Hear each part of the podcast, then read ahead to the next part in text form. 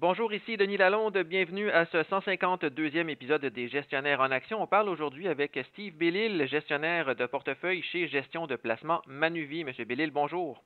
Bonjour. On parle aujourd'hui des prévisions 2023 de votre équipe, donc de l'équipe d'action fondamentale de Manuvie. Quelles sont vos prévisions d'abord euh, qui vont toucher à l'inflation et quel sera leur impact sur la politique monétaire cette année selon vous?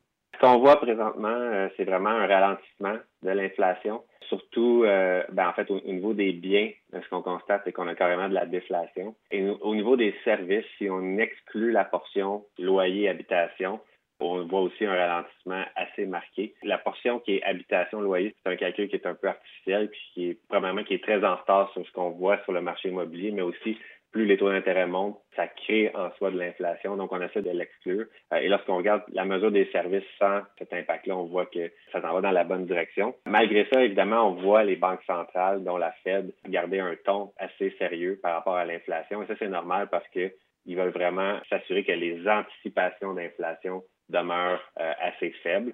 Mais euh, moi, je suis sûr que derrière les portes closes, ils sont présentement en train de dire, ben, on est en train vraiment de contrer l'inflation et on va pouvoir assouplir ou du moins arrêter de, de resserrer la politique monétaire dans un avenir euh, rapproché. évidemment, ben ça, ça va avoir des implications positives pour euh, les marchés boursiers.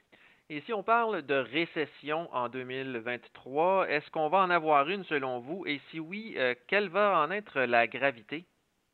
Ben, c'est une question clé parce qu'on sait que les évaluations de beaucoup de titres cycliques en bourse reflètent déjà une certaine récession d'une certaine ampleur. Maintenant, si on se retrouvait avec une récession plutôt modérée, ça pourrait être très positif pour euh, certains titres, puisque, comme je mentionne, ben, l'évaluation reflète déjà cette situation-là. Par contre, si on a une récession plus sévère, à ce moment-là, euh, on pourrait avoir une, année plutôt chaotique et encore une fois des rendements boursiers moins attrayants. Ceci dit, euh, on a vu des, quand même des bons résultats financiers au troisième trimestre. Les compagnies vont commencer à rapporter leurs résultats du quatrième trimestre au cours des prochains jours. On va surtout surveiller la portion des perspectives et de ce côté-là, ben, on a déjà vu que oui, il y a beaucoup de compagnies qui voient un certain ralentissement, mais faut pas paniquer en tant qu'investisseur pour vraiment se dire, ben, est-ce que le ralentissement est si sévère que ça par rapport à ce qui est déjà reflété dans l'évaluation du titre? Et avec la correction boursière qu'on a eue l'an dernier, ben, il y a déjà des anticipations assez négatives de refléter et vous regardez particulièrement les marchés européens et chinois en ce début d'année. Pourquoi exactement?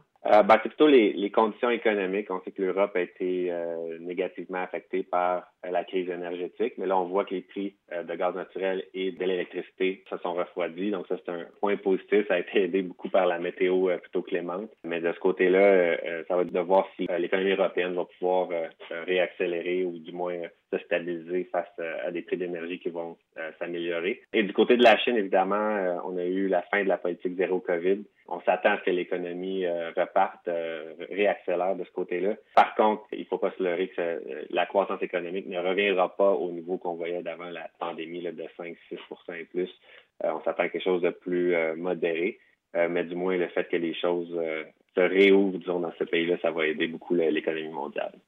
Et en fonction de tous les facteurs dont on vient de parler, sur quoi vous misez cette année pour réaliser de bons rendements dans vos portefeuilles? Oui, on essaie d'avoir un bon équilibre entre nos titres plus cycliques et nos titres plus défensifs de manière à être en mesure de générer un rendement acceptable, peu importe le scénario. Par contre, comme j'ai mentionné, si on a des titres cycliques qui reflètent déjà une récession euh, plus ou moins sévère, bien, à ce moment-là, on est très confortable d'avoir des positions parce que euh, si la récession est modérée ou, qu'il n'y en a pas, ces titres-là vont super bien faire. Et si la récession est plus sévère, bien, notre potentiel de baisse est, plus ou moins limité. Et euh, on veut aussi avoir des titres défensifs, mais on veut des évaluations raisonnables.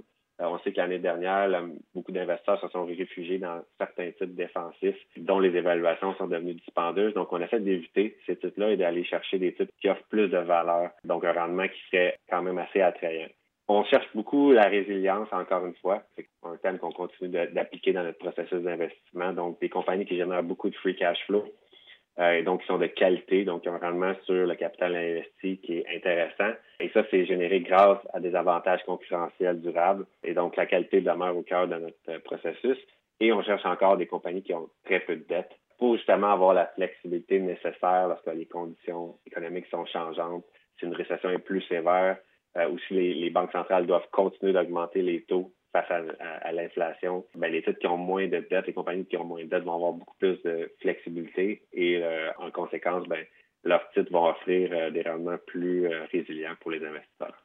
Et avec euh, tous les critères que vous venez de me mentionner, il y a beaucoup justement d'investisseurs qui disent vouloir se réfugier dans les titres de grande qualité avec un bilan financier sain, avec des avantages concurrentiels. Et justement, ça fait que ces titres-là peut-être sont déjà devenus trop chers ou que leur évaluation est beaucoup moins attrayante.